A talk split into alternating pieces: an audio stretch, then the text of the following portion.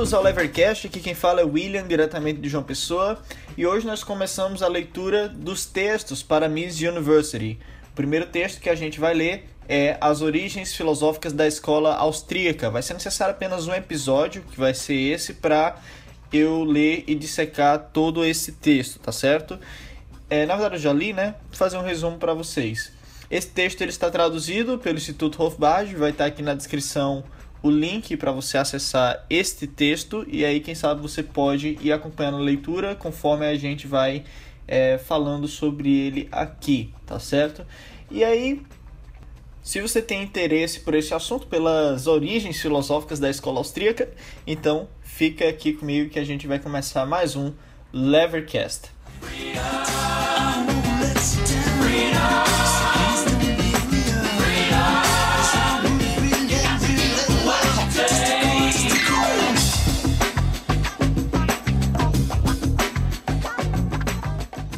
Então, o David Gordon, ele começa o texto dele falando dando uma pequena introdução sobre o que vai ser tratado, né? Então aqui eu vou também dar uma pequena introdução do que vai ser tratado nesse episódio do Levercast. A gente vai tratar as principais influências filosóficas de Menger a Mises, certo? A gente fala um pouquinho de Hayek, mas quase nada. E aí vocês vão ver que enquanto alguns autores foram tiveram suas teorias construídas por causa da adoção de uma determinada filosofia, outros autores tiveram suas teorias construídas através do embate das suas teorias com outras filosofias. Mas o fato é que a filosofia teve um papel muito importante na no surgimento das ideias da escola austríaca, inclusive na concepção austríaca da teoria do valor. A gente vai ver aqui que Menger ele foi principalmente influenciado é, pelo filósofo austríaco Franz Brentano, certo? Que Franz Brentano, por sua vez, era aristotélico, né? Ele teve muita influência de Aristóteles. É, Eugen von Bombaverk foi muito influenciado por Wilhelm de Ockham, né? É, o, o, o, famoso pela aquela navalha, navalha de Ockham, né? Então, o Bumbavec foi influenciado por ele pela chamada filosofia nominalista, né? O Ockham, ele era um nominalista. É, o, o Mises, ele ele na verdade ele construiu a sua doutrina através de um embate com os positivistas lógicos. O Mises ele se declara, ele é neocantiano, né, segundo ele diz, mas o Gordon aqui ele vai falar que o Mises na verdade tem muita de Aristóteles, né? Então vamos começar aqui, é, mas vamos começar lá pelo início. Vamos começar por Menger. É, qual, quais foram as principais influências filosóficas do Karl Menger. Primeiro a gente tem que levar em consideração a situação no qual o Menger se encontrava. É, existia uma escola é, econômica nessa época que era a Escola Histórica Germânica, certo? Ou você pode chamar de Escola Histórica Alemã. É, e aí, o que é que essa escola histórica ela defendia? Essa escola histórica ela defendia, por exemplo, que você não pode praticar economia deduzindo leis universais. Ou seja, você não pode simplesmente chegar e dizer: ah, é, se o preço aumentar, é, dadas as mesmas condições, então a demanda por determinado produto vai cair, ou então se o preço diminuir, então a oferta de, é, é, a demanda por determinado produto vai aumentar.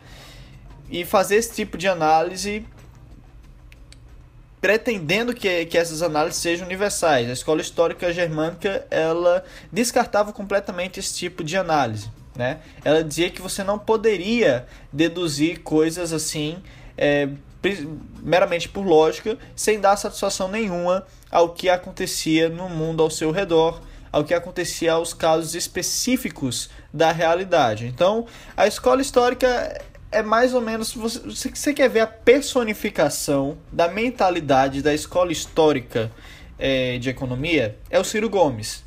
Né? Por que o Ciro Gomes? Porque, não, veja bem, porque é, no Brasil você tem uma situação específica, estou até falando como Ciro Gomes, né? No Brasil você tem uma situação específica, na Áustria não tem cartão de crédito rotativo, pronto. É basicamente isso. É aquela ideia de que você não pode fazer economia e também nem história, nem nada, a parte dos contextos onde essas coisas estão inseridas. E se você tenta colocar qualquer lei que seja universal baseada na lógica, você está cometendo um erro. Essa é, resumidamente, a posição da escola histórica alemã. Agora, a escola histórica alemã, ela foi muito influenciada por Hegel, né? E qual era a principal doutrina de Hegel que contaminou a escola histórica alemã? é a doutrina das relações internas. Agora, o que é essa doutrina das relações internas? É o seguinte: é, imagina que você come um sanduíche. Segundo a doutrina das relações internas do Hegel, pelo simples fato de você ter comido um sanduíche, você não é mais você, você agora é uma outra pessoa. A escola histórica é, perdão, é, essa filosofia do Hegel, né, ela basicamente prega isso, né? E o David Galton ele fala o seguinte, abre aspas, ela prega, abre aspas, que a relação gera uma propriedade relacional que é parte da essência do seu possuidor. Fecha aspas. Né? Então, como assim a relação gera uma propriedade relacional que é parte da essência do seu possuidor? Significa que eu não tenho uma essência própria que não seja afetada pelas circunstâncias que estão ao meu redor. Ou seja, é, eu não sou mais eu o tempo todo. Porque à medida que as coisas vão me afetando, à medida que vão acontecendo relações entre mim e o ar, entre mim e uma comida, entre mim e uma pessoa, entre mim e tudo, essas coisas elas não só vão alterando minha percepção do mundo, elas me mudam por completo. Eu não sou mais eu, certo? O que é diferente, por exemplo, de você dizer: ora, você come sanduíche, mas isso não mudou você. Você continua sendo você, só que comendo sanduíche. Não, pro Hegel não. Pro Hegel, a relação gera uma propriedade relacional que é parte da essência do seu possuidor certo? Então, se é assim, não faz sentido a gente tentar analisar o mundo através de um através de cenários estáticos, né? Que é o que os economistas eles tentavam fazer nesse período e tentam fazer até hoje. Você isola, analisa e depois abstrai. Ou então, se você é um economista austríaco, você parte do raciocínio lógico dedutivo é, a priori e aí você vai deduzindo toda a ação humana com base nesse raciocínio, mas de toda forma é um sistema estático. É um sistema estático que se aplica como uma lei universal. A escola histórica alemã rejeitava completamente esse tipo de pensamento, certo? Além disso, a, a escola histórica alemã ela era estatista, né? Ela, ela compartilhava da visão aristotélica da, da economia, que a economia era a ciência da organização doméstica, só que aí eles ampliavam isso de. Porque doméstico, quando fala assim, ciência da organização doméstica, não, não fala meramente de casa, né? Da, do seu lar. Mas fala doméstico como sendo do território nacional, certo?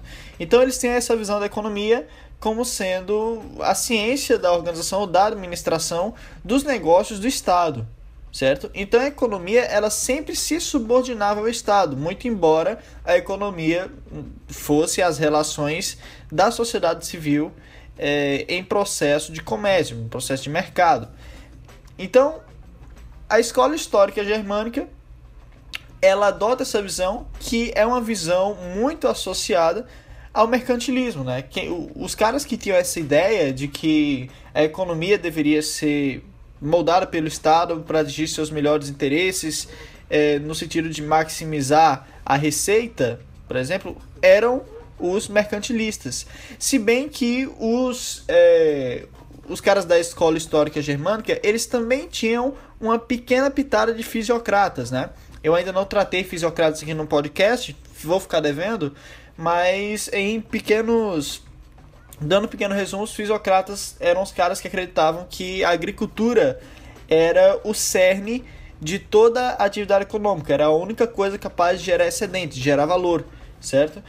E aí, o que é que os caras da escola histórica germânica eles vão dizer? Eles vão dizer, olha, a agricultura é muito importante e ela não pode estar sujeita a esses processos de mercado. Por exemplo, é, a indústria começar a crescer e aí tirar os trabalhadores do campo para levar para a cidade. A agricultura não pode ficar sofrendo esse tipo de coisa porque a agricultura ela é um fator importante para a sociedade por si mesma. Então havia essa sobrevalorização da agricultura também por parte da escola histórica germânica. É, fazendo só um adendo aqui, os fisiocratas eles não eram intervencionistas, tá?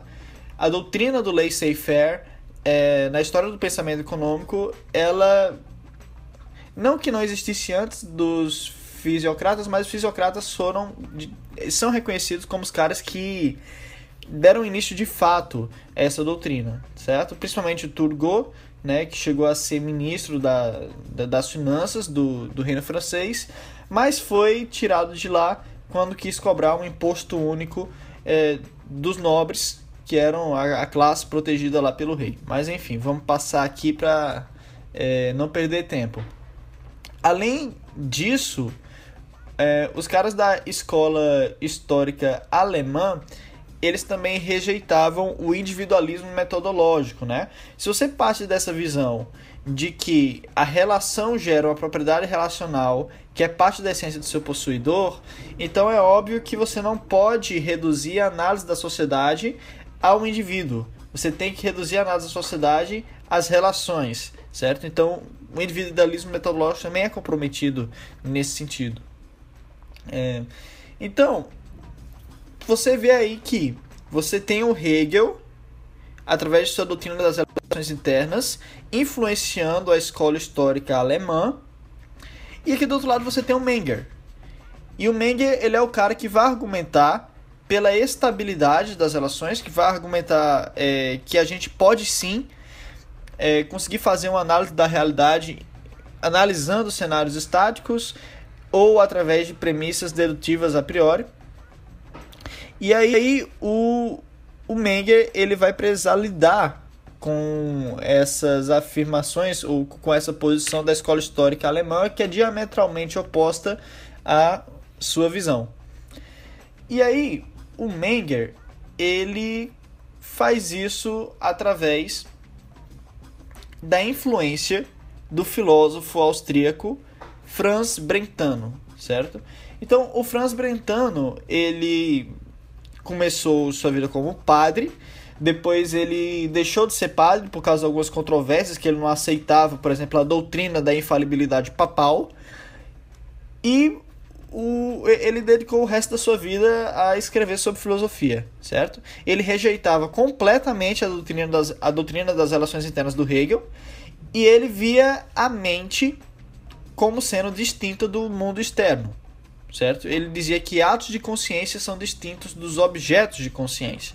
Como assim? Ora, é, enquanto Hegel dizia tudo deve estar relacionado, inclusive Hegel ele fez uma coisa muito interessante, ele criticava Newton, porque o Newton ele simplesmente foi lá, fez seus cálculos e descobriu as paradas sem levar nenhum, em nenhuma consideração as relações entre as coisas, né? O Hegel ele gostava mais do Kepler, porque o Kepler ele, ele ficou insistindo numa relação simétrica do universo que depois o próprio, o próprio Kepler viu que não existia, né? Mas aí o Hegel, ele inclusive fez uma tese de que o número de planetas no sistema solar deveria ser exatamente 7, justamente pela necessidade dessas relações. Depois descobriram outro, outro planeta e Hegel não falou mais disso, né? Também não voltou atrás, não, mas enfim. Mas só para você ter ideia, é, o Hegel tem essa, essa noção de que tudo estava relacionado. Você não poderia analisar nada fora do mundo. Você não poderia analisar nada à parte do mundo, porque todas as coisas se relacionavam com o mundo o tempo todo. E as coisas nada mais eram do que essas relações se tornando é, essências. Então, o Brentano, quando ele diz que a consciência humana ou que a mente humana ela é independente do mundo, o que ele está tentando dizer é que existe uma exceção a isso que o Hegel está falando. Então, no seu livro é, Psychology from an Empirical Standpoint, ou Psicologia por um ponto de vista empírico, o Brentano ele vai argumentar que a mente ela não é meramente passiva em relação à percepção. Como assim? É, você tem uma ideia dos filósofos empiricistas? Cara, vocês não fazem ideia como eu odeio São João. Vamos lá, voltando. É, os filósofos empiricistas eles argumentavam que a nossa mente ela era passiva em relação a tudo que acontecia no mundo, no sentido que é, nós não temos ideias próprias, as ideias elas são apenas causadas pelos objetos, né? Então a gente é um mero depósito de ideias, a gente não tem é, nenhuma capacidade própria. A mente ela está relacionada com o mundo nesse sentido, certo? Para você entender melhor, imagine o seguinte: você vê um carro andando na rua, então você pensa em um transformer. Para os empiricistas, é, isso foi não estava na você não teve nenhuma escolha a respeito disso. É, foi um efeito do carro na tua mente esta ideia do Transformer. Ou seja, você estava lá, veio os raios de luz refletidos no carro, atravessaram a tua retina e quando chegaram no teu mecanismo cerebral, esses raios de luz foram transfigurados automaticamente em determinadas ideias, certo? É, e era assim para todas as coisas. As nossas ideias são sempre causadas por fatores externos a nós, nunca são geradas por um ato de vontade nosso, certo? É, então o Brentano ele vai se distinguir desses autores e desses autores eu posso colocar o Locke e o David Hume ele, ele irá se distinguir é, quando ele diz que as ideias elas podem ser também intencionais. Como assim? As ideias são intencionais no sentido de que elas envolvem a escolha de pensar a respeito de determinada coisa, certo?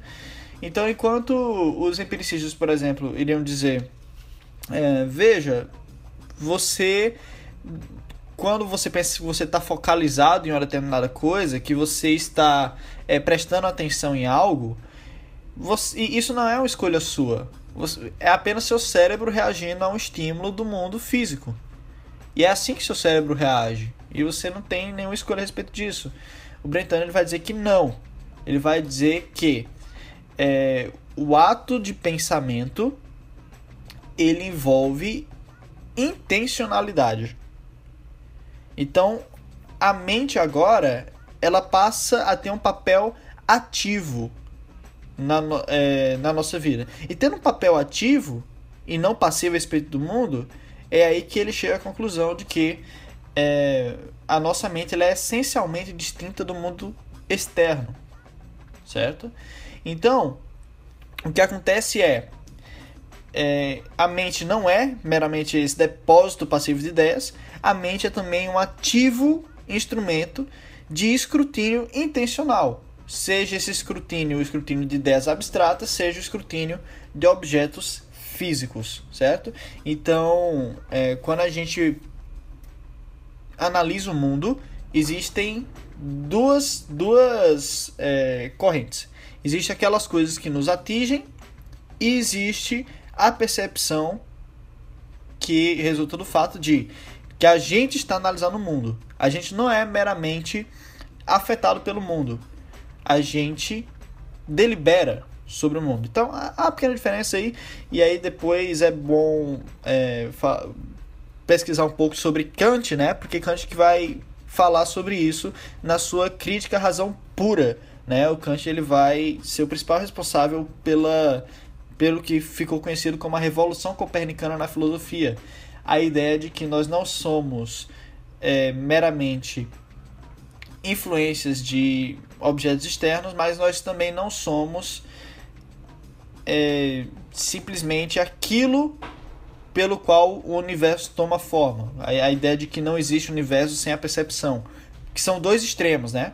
A ideia de que é, nós somos passivos, a ideia de que nós somos completamente ativos. O Kant ele vai fazer uma espécie de unificação aí. E aí o Brentano também é, faz isso aqui no sentido de que ele argumenta que é, a mente ela é capaz de ideias intencionais, é capaz da intencionalização. Vamos lá. Então a influência do Brentano em Menger é, vai se dar principalmente na teoria da utilidade do Menger.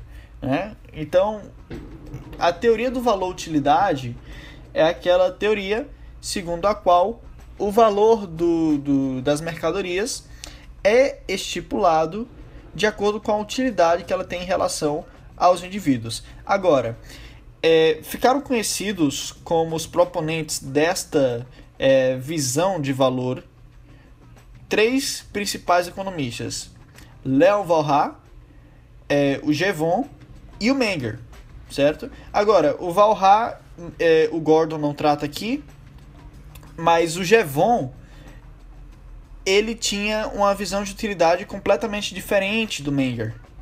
Porque quando a gente fala de utilidade, é, normalmente se pensa que a gente está falando do mecanismo de prazer e dor, né? daquela coisa bem utilitarista, né? naquele sentido de que é, o valor das coisas é determinado pelo prazer que essas coisas dão para as pessoas.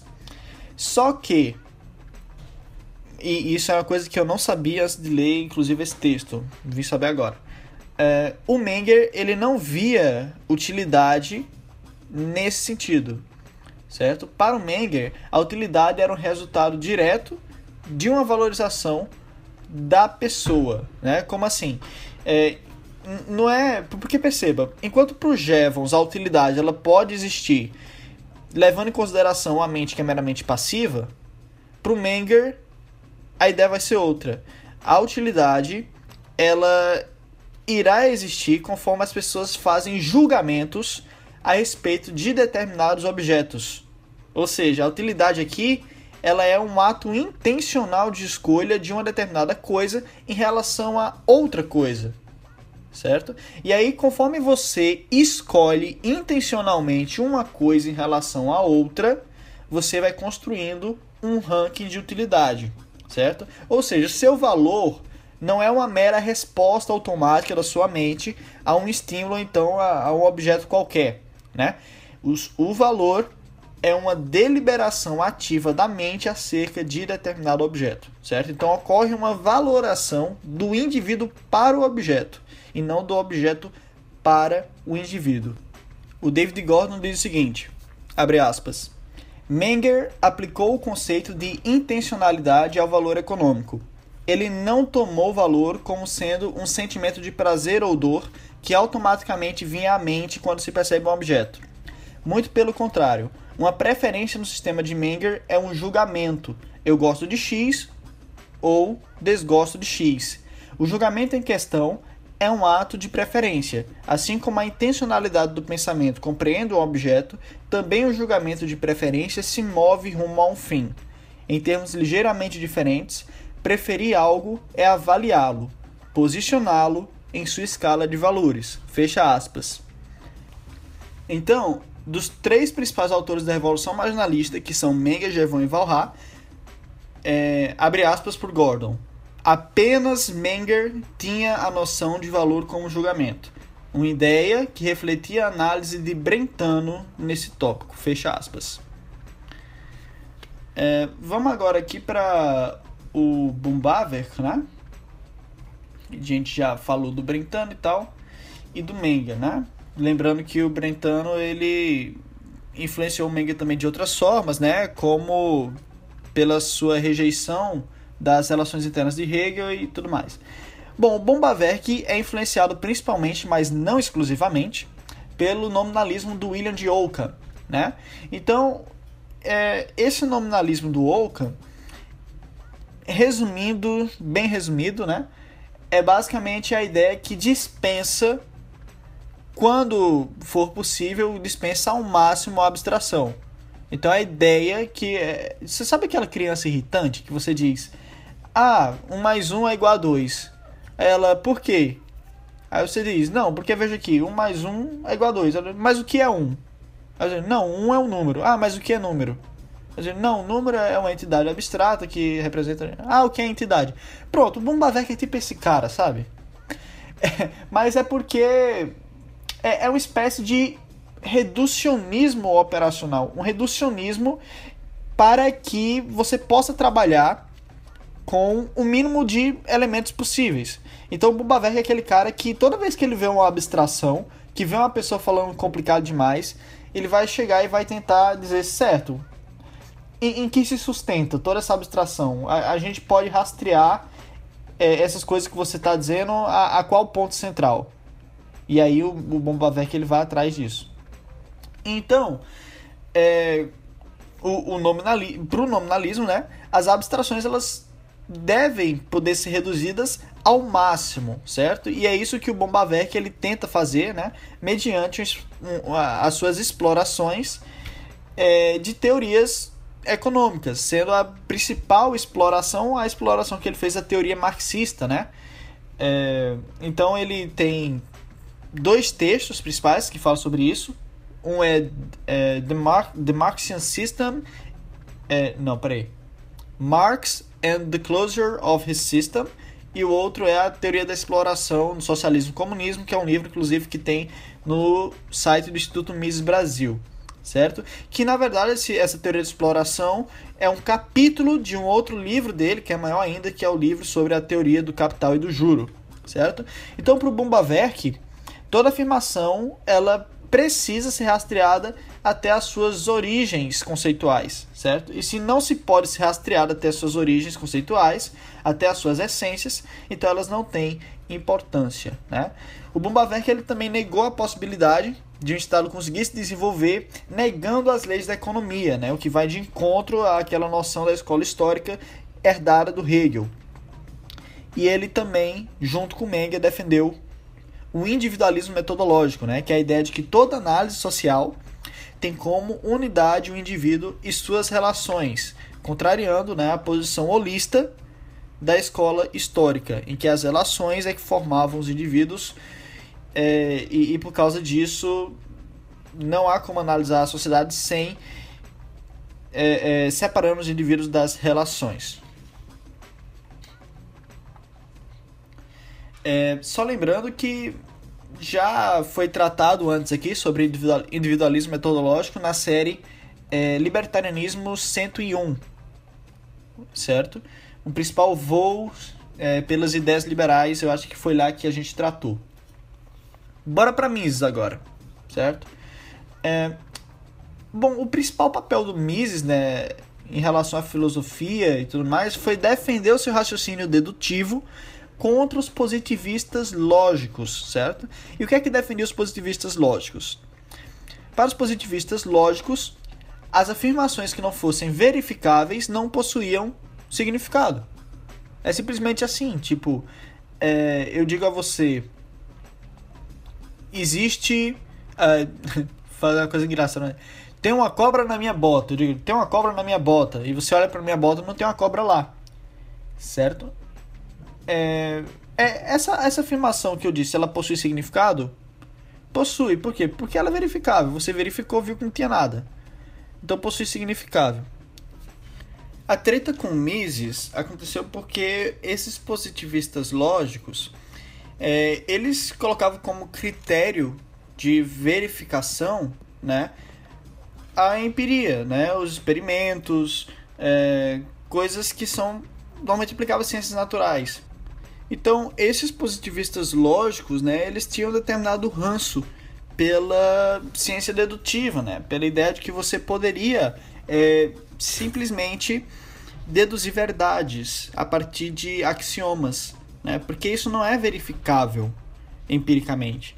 Então, enquanto a escola histórica alemã ela tinha a visão de que tudo deve estar em seu contexto para ser considerado conhecimento, é, o, o, os positivistas lógicos eles viam da seguinte forma: se não pode ser comprovado empiricamente, não pode ser verificado, na verdade, não pode ser verificado empiricamente, então não possui significado, certo? É, o Mises, ele tinha o Kant como seu patrono, mas não por completo, porque ele tinha uma abordagem neocantiana, no sentido que ele negava que ele pudesse é, conseguir algum conhecimento sobre o mundo de fato, né? Agora, o mundo de fato é um conceito que é muito chão, que é um conceito de Kant lá, que seriam coisas que são, são é, reais por si mesmos, né? Que não necessitam da percepção humana para serem reais, né? Isso dá muito pano para manga, eu não vou aprofundar aqui, mas a ideia é que o Mises ele não descarta a possibilidade de que, abre aspas, a ciência irá demonstrar que o, determine, que o determinismo rígido é verdadeiro, fecha aspas, certo? Então, para o Mises havia a possibilidade da, das ciências naturais mostrarem que realmente é tipo tudo é a questão que está passando no, na nossa mente e aí não tem como a gente é, simplesmente arbitrar sobre o que está acontecendo no mundo externo à nossa mente, tá? Mas enfim, esses são detalhes que a gente pode tratar mais aprofundadamente uma série aí sobre Kant ou algo assim, certo? Agora, o David Gordon ele vai dizer que o Mises ele tem mais influência de Aristóteles, né? É, muito embora ele utilize uma verbarrogia, né? É, kantiana, muito embora ele utilize de um linguajar kantiano, em essência, o pensamento dele é aristotélico, né? Então, por exemplo, quando o Mises ele usa a expressão proposição sintética a priori, ele nada mais está querendo dizer do que é, uma proposição que seja necessariamente verdadeira, né? Só que proposição sintética a priori é um termo normalmente utilizado pelos kantianos, né? Não pelos aristotélicos, mas muito embora implique na mesma coisa que Aristóteles dizia. Agora, porque Aristóteles foi o verdadeiro pai do Mises, né? É, o David Gordon ele vai dizer o seguinte, abre aspas, apesar do Mises de fato fazer uso da linguagem kantiana, nada de seu argumento depende do sistema kantiano. Quando Mises emprega a expressão proposição sintética a priori, por exemplo, ela simplesmente designa que seja necessariamente verdadeira e não uma tautologia. Aqueles que preferem uma abordagem aristotélica podem facilmente traduzir os termos de Mises para seu uso preferido. Fecha aspas. Né? Então, para Aristóteles, as proposições elas deveriam estar sempre sustentadas em outras proposições que as iriam evidenciar, certo? Então, é, se eu digo x, eu preciso de um y que evidencie x, e se eu digo y, eu preciso de um z que evidencie y.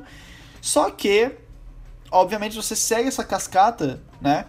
Deve haver um, uma proposição última que seja evidente em si mesma. Do contrário, é impossível você ter um, um, um estar fazendo a proposição aqui que seja verdade. É, porque se você faz uma proposição que seja verdade, que não faz referência uma verdade seja auto-evidente, então é uma contradição de termos. Certo? Não tem como você terminar algo que nunca começou. Certo? Se perceba, se a cascata de proposições que justificam umas às outras tende ao infinito, o, o, o, o, seu início, o seu início tende ao infinito, então como é que pode você ter uma proposição última? Né? Então tem que parar em algum lugar. Deve ter uma causa primeira que seja auto-evidente, que, que, se, que seja verdade por si mesmo, seja um axioma do tipo duas retas paralelas nunca irão se cruzar, certo? Então, é, para o Aristóteles, a, a gente deve procurar essas verdades autoevidentes que conectam as nossas proposições que são verdadeiras por serem deduzidas dessas verdades. E é essa justamente é a proposta do que o Mises procura aplicar à ciência da ação humana é, e após isso o processo da catalaxia, né, que é um outro nome que ele dá para a economia. Uh, então havia essa grande essa grande birra entre os positivistas lógicos e caras como Mises, né? Uns dizendo que a gente precisa de verificação empírica das teorias para elas serem é, minimamente de terem um significado mínimo e enquanto isso o Mises dizia que não você poderia simplesmente deduzir é, a priori esse tipo de consideração. É, agora vale um pequeno adendo aqui porque os positivistas lógicos eles não rejeitavam por exemplo tautologias né? Como definições. Eles apenas rejeitavam coisas que buscavam não definir, mas expor fatos da realidade. E aí, se você é, reduz tudo aquilo que não é verificável empiricamente a tautologia, é, fica complicado, né? É, além do positivismo, além desse positivismo lógico, né? A abordagem falsificacionista do Karl Popper, que já foi inclusive tratada aqui no Levercast, é, o episódio de Karl Popper e as fontes do conhecimento e da ignorância, certo? E a abordagem falsificacionista, ela se distingue do positivismo lógico, primeiro por assumir é, o critério da falsibilidade, não o verificacionismo. É, no, nesse artigo aqui, o David Gordon ele vai argumentar aqui no final a mesma coisa, porque se você, se você verifica P, você é, está ao mesmo tempo é, falsificando, de, a, até porque você está provando que ele é não P. E se você verifica não P, você está falsificando porque você está é, provando que não P não é P, enfim. É, mas em, e, além disso, o Karl Popper ele rejeita o princípio da indução, no sentido que ele não acredita que é, na premissa científica de que as coisas, o, os experimentos, eles, os resultados, eles se repetem e por isso a gente pode afirmar que determinada coisa é verdade. Então, aquela coisa. É, eu fiz o experimento, deu um determinado resultado, então assumo que esse resultado é o final. O Popper não, ele vai dizer que o papel da ciência não é procurar provar as teses, mas sim desprová-las, falsificá-las. Né? Uh, voltando para os positivistas lógicos, né? quando Hitler, Hitler ele chegou ao poder, e a Alemanha invadiu a Áustria, os positivistas lógicos eles se exilaram dos Estados Unidos, em, ocupando os altos postos de grandes universidades, e é justamente devido a isso que os economistas americanos mostram uma repulsa né, por métodos dedutivos como a praxeologia, como sendo a metodologia para abordar a economia, certo? Então, grande influência dos positivistas lógicos nos Estados Unidos devido ao exílio deles lá. É, em relação novamente ao falsificacionismo do Karl Popper, o Mises ele falou a respeito disso e ele cometeu um pequeno erro. Ele confundiu falsificacionismo com é, a doutrina dos positivistas lógicos, que era o verificacionismo, né? Mas enfim, é só você trocar as palavras que você entende o que é a opinião do Mises a respeito do falsificacionismo do Karl Popper. Ele diz o seguinte, abre aspas: se aceita-se a terminologia do positivismo lógico, uma teoria não é científica se ela não pode ser refutada pela experiência. Consequentemente, todas as teorias a priori, incluindo a matemática e a praxeologia, não são científicas. Isso é meramente uma disputa verbal que não leva a nada. Mises falou isso em The Ultimate Foundation of Economic Science, ou A Fundação Última da Ciência Econômica. Ah, tem outra diferença também entre o Popper e os positivistas lógicos. Ao contrário dos positivistas lógicos, o Popper ele não vai dizer, por exemplo, que uma teoria que não é falseável, ela não possui significado ou ela é irrelevante. Ele vai apenas dizer que ela não é científica. Então, há essa diferença aí entre o falsificacionismo e o verificacionismo dos positivistas lógicos, né? O David Gordon nesse texto aqui, ele se coloca contra o verificacionismo, né? E assim, eu vou abrir aqui uma.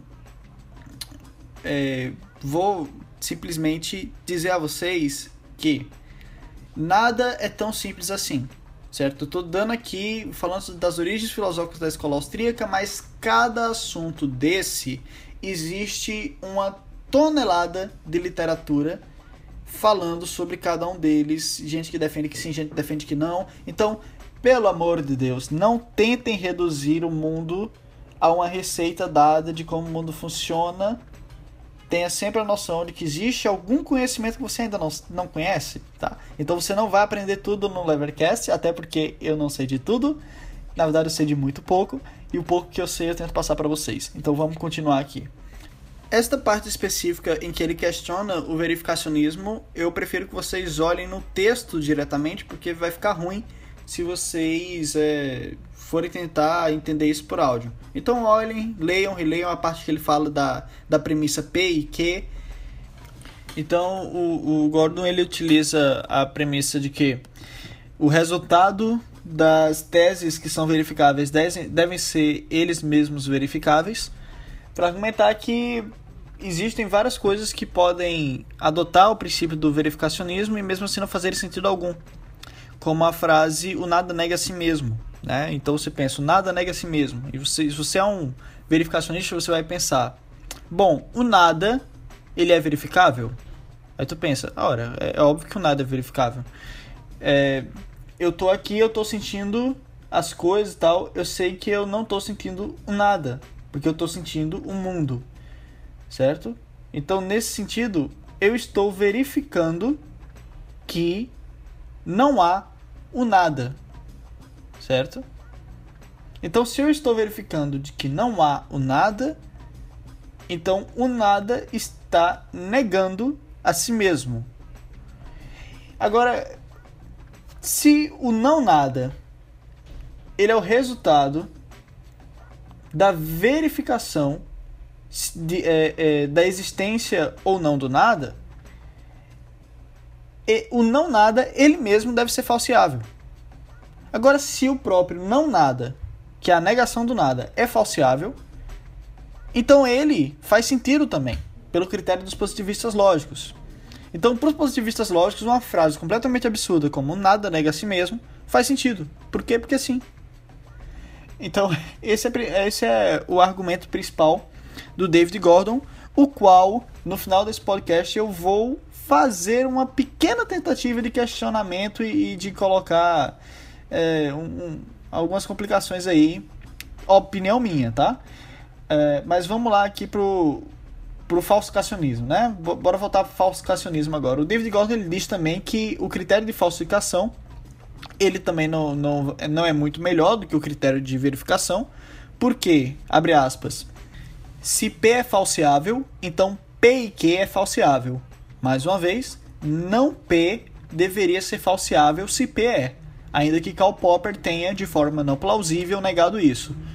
Por um argumento paralelo àquele para verificação, concluímos que Q é falseável. Pode-se pensar que isso é um mero truque, prontamente evitável através de uma pequena modificação do princípio. Tem havido muitas tentativas de formular um critério que produz resultados corretos, mas até agora todos falharam em resistir às críticas. Fecha aspas. Uh, só que o Popper, né, e isso o David Gordon próprio admite aqui, ele vai além, né, porque ele rejeita o princípio da indução, isso muda completamente a figura, né? Ou seja, ele rejeita a ideia de que as coisas que acontecem hoje vão se repetir no futuro. Né? Então, Popper ele não achava que era função da ciência buscar validar suas teorias, mas sim provar que elas eram falsas. Né? Por isso que ele adota o critério da falsibilidade. Então, se uma teoria é falseável e ela sobrevive ao experimento, isso não significa que ela seja verdade, só significa que ela é epistemologicamente garantida no sentido de ser cientificamente confirmada. Né? Eu peço que vocês escutem o podcast que eu gravei sobre o Karl Popper, que é muito bom também. Então, o David Gordon, ele termina é, o seu ensaio da seguinte forma, abre aspas. Em todos os estágios de desenvolvimento da economia austríaca, a filosofia tem sido presente, ainda que não de forma dominadora. Ação, o tema central da praxeologia, tem recebido uma distinta análise aristotélica na tradição austríaca, a economia austríaca e a filosofia realista parecem ter sido feitos um para o outro. Fecha aspas. Eu gostaria, agora no final desse podcast, primeiro de comentar é, a crítica que o Gordon faz ao falsificacionismo é, falsificacionismo não, perdão, ao verificacionismo, porque eu não consegui evitar de fazer alguns questionamentos, né? Até de tentar esboçar uma refutação do que ele disse aqui. Então eu vou compartilhar com vocês. É, a, aqui é o espaço da minha opinião. Não estamos mais no texto do Gordon. Se você não tem interesse pela minha opinião, não tem interesse pelo que eu argumentei, não quer saber, tranquilo. Avança esse vídeo aí uns 5 é, minutos ou 6. É, vídeo, áudio, né? Enfim. Bom, eu, eu não tô certo, né, de que a gente poderia colocar é, quaisquer qualidades epistêmicas ao que não é, né? A negação das coisas, né? Considere o seguinte problema, né? Primeiro, eu digo que tem uma barata no chão do quarto. Então você vai lá, verifique que você não encontra essa barata, né? Existe alguma diferença entre dizer que você não verificou a barata e dizer que você verificou a não barata? É, eu acho que existe. Por quê? Bom, enquanto a expressão barata delimita o seu objeto de verificação a barata, a expressão não barata estende a verificação para todas as coisas que não são baratas. Né? Em outras palavras, no primeiro caso, você verifica algo em particular. No segundo, ao verificar a não existência de um particular, você verifica a existência de tudo aquilo que não é esse particular. Só que uma vez que a verificação de tudo o que é não particular passa necessariamente pelo confronto com aquelas coisas que não podem ser verificadas, então não faz sentido dizer que se verifica a não existência da barata de forma alguma. Da mesma forma que também não faz sentido dizer é, que vo você, para é, verificar determinada coisa, precisa verificar a não existência dessa coisa em todo mundo, certo? Então, para entender melhor, né, deixa eu te perguntar uma coisa. O chão é uma barata? Não. Então o chão é uma não barata. O ar é uma barata? Não, o ar não é uma barata. É uma não barata, né? Deus é uma barata? Bom, Deus não pode nem ser verificado para início de conversa, certo? Então, outro ponto interessante de se notar é que, ao mesmo tempo que o chão não é barata, ele também é não tudo menos o chão. Ou seja, o chão é a negação de tudo o que não seja próprio ao chão, certo? O chão é ele mesmo. Da mesma forma que a barata é não tudo menos barata. Então, ao menos que alguém considere que possa verificar que tudo que não é o particular realmente não é o particular, o que não pode, né? Porque o conceito de tudo inclui coisas inverificáveis, então não podemos afirmar que se verifica não P, que se verifica a negação de determinada coisa.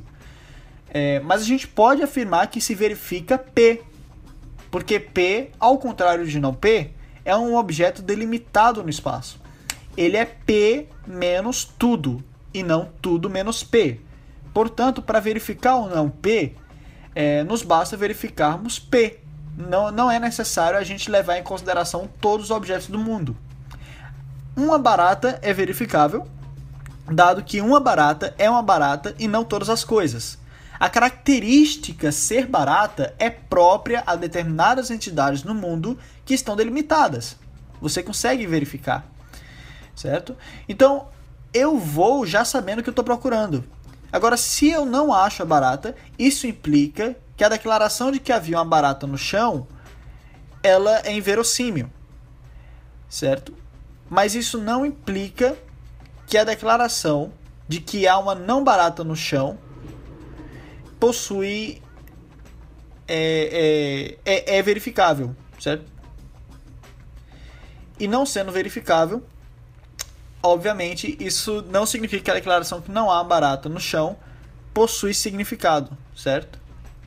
Para os positivistas lógicos isso não possuiria significado. Mas enfim, é, não é exatamente o argumento mais refinado que você ouviu, mas é apenas um dos pensamentos que eu, que eu tive em relação a isso. Você pode discordar, se discorda, comente que eu quero saber sua opinião.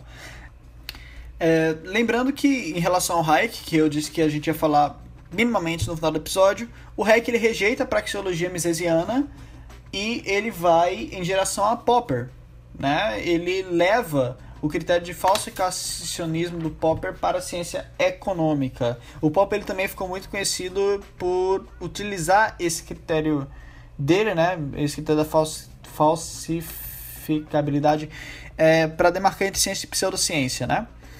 É, por que é importante demarcar entre ciência e pseudociência? Bom, para evitar que você seja ludibriado por questões que não possuem garantia epistemológica, certo? Que não possuem é, comprometimento com a verdade. Coisas que, que a gente chegou a elas não por métodos rebuscados de pesquisa e de análise e de verificação, mas por métodos completamente duvidosos, né? por métodos é, que muitas das vezes consiste pela falta, pela própria ausência de método, né? pelo achismo. Então, quando essas doutrinas que são que se chega a elas pelo achismo ou por é, modos de, de, de pesquisa é, não garantidos, que não são replicáveis, por exemplo, e essas determinadas doutrinas tentam pagar como ciência, né?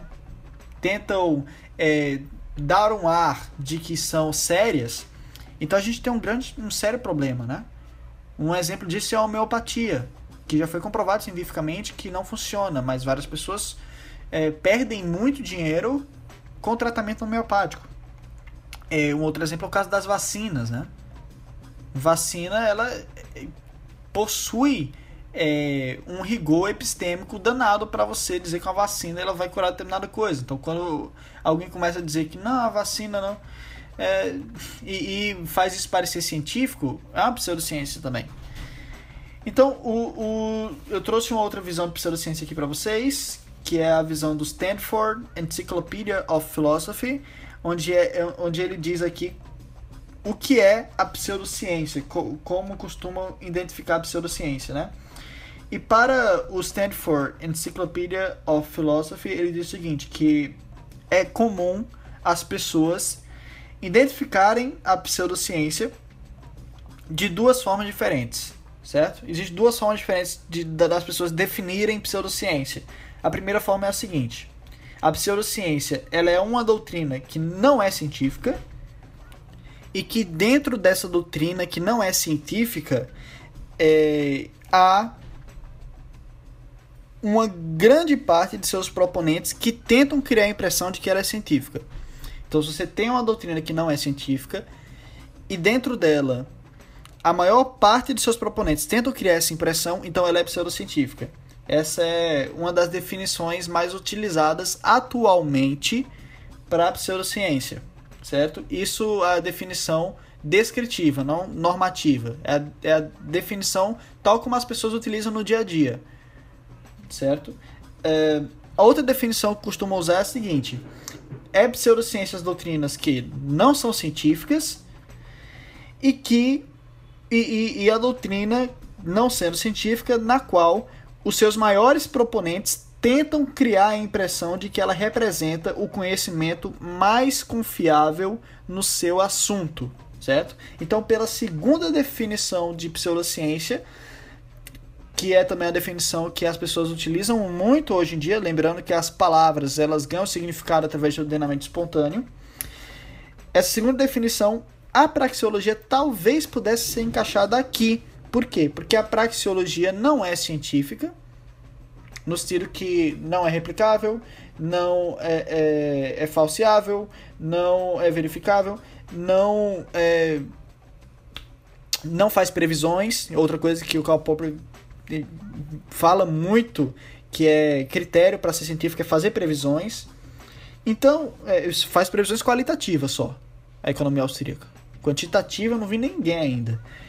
Então, nesse sentido, pode ser pseudociência aqui, certo? Por quê?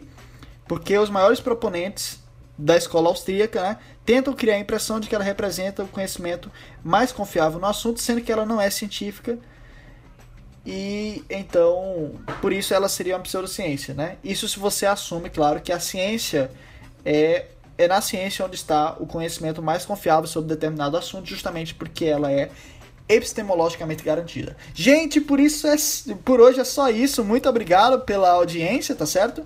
E se você gostou desse episódio, não esquece de compartilhar. Se você não gostou, compartilha do mesmo jeito.